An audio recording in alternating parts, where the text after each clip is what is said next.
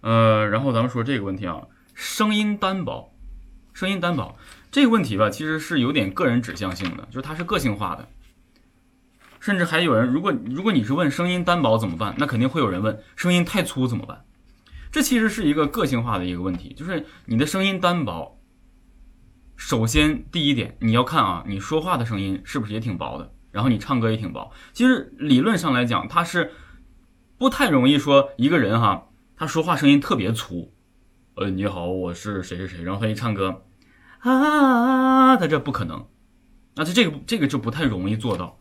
也就是说，我们正常来讲，生活中说话的音质，它会直接导入到我们演唱，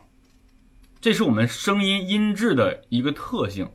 那么你声音单薄，其实就已经证明了你的声带的状态，它其实就是比较薄的。那比如说一个人说话声音薄，那你的声带呢，可能就是相对偏薄的啊，或者说周周边的肌肉呢没有那么饱满。但并不等于你不能够唱出力度来，但是一一般情况啊，声音薄的人呢，力度的这个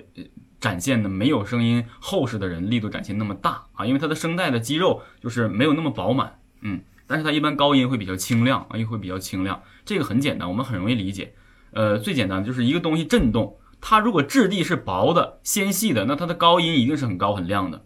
最最简单，吉他琴弦一弦声音很高，它很细。它本身按物理的角度来讲，它就是这样的。六弦很粗，它就震动的时候声音就比较低，这是这个物理上来讲，它就是这样的。所以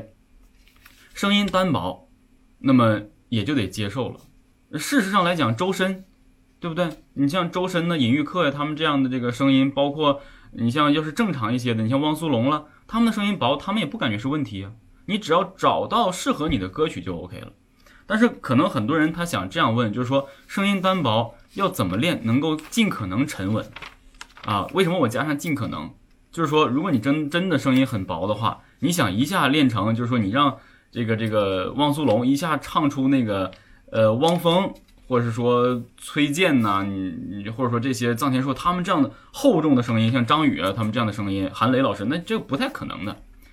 他就没有给你，你就好像说我给你一个吉他，这个吉他就一根弦，就是一弦，那个人吉他就一根弦是六弦。我累死你一弦也弹不出六弦的质地，那是不可能的。所以呢，但是我们有一点，我们有一个共鸣腔体的存在，可以对声音的振动呢二次修饰。但是呢，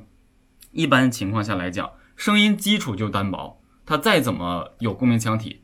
也很很难让这个声音变得特别厚，只能是在你的基础上啊相对稳一些、厚一些。啊，所以呢，这个有共鸣腔体的这个练习发声，咱们也可以去进行练习一下。所以我想在这儿呢，很科学而且很负责任的去说，如果你声音单薄，你想变厚重，也只能是尽可能，